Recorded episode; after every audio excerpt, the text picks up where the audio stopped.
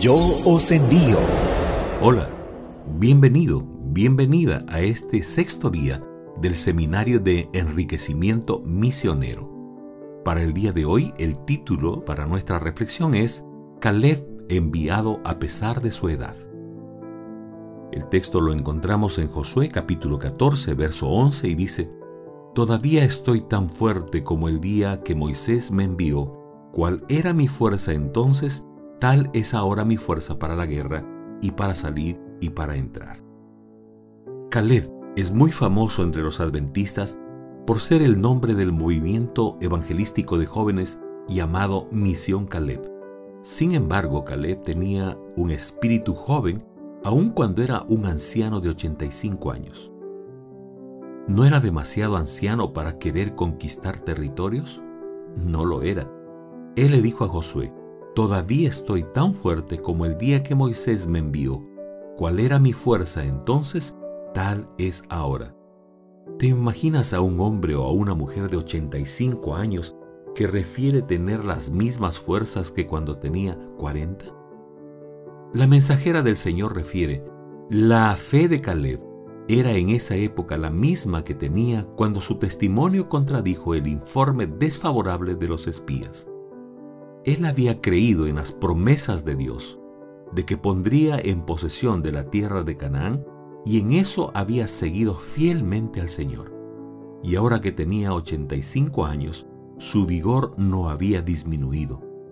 Caleb no pidió una tierra ya conquistada, sino el sitio que sobre todos los demás espías habían considerado imposible de subyugar. Podemos destacar entre varias dos lecciones. En primer lugar, la fe de Caleb. Habían pasado 40 años y su fe era la misma porque creyó en las promesas de Dios. La fe no es gratis, la fe se desarrolla a través de la Biblia y no en dichos humanos. Cuando sucede así, iremos seguros de que todo lo que Dios prometió lo cumplirá y eso nos motivará a mirar las cosas con optimismo y la seguridad de que Dios estará de nuestro lado en todo, en toda acción misionera. Si deseas ser un conquistador de almas, necesitamos desarrollar la base, basada en la Biblia. Amén. La segunda lección que aprendemos de Caleb era el vigor que tenía Caleb. A los 85 años tenía el mismo vigor. Eso se llama salud integral. Tenía energía y pasión para hacer las cosas. Hay quienes llegan a la edad adulta y quieren descansar en el cuartel de invierno.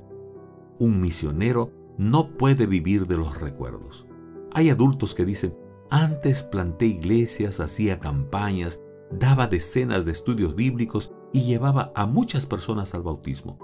Pero ahora que trabajen los jóvenes, las nuevas generaciones, Caleb pidió la parte más difícil aún, esa que no querían los conquistadores jóvenes. ¿Cuántos años tienes?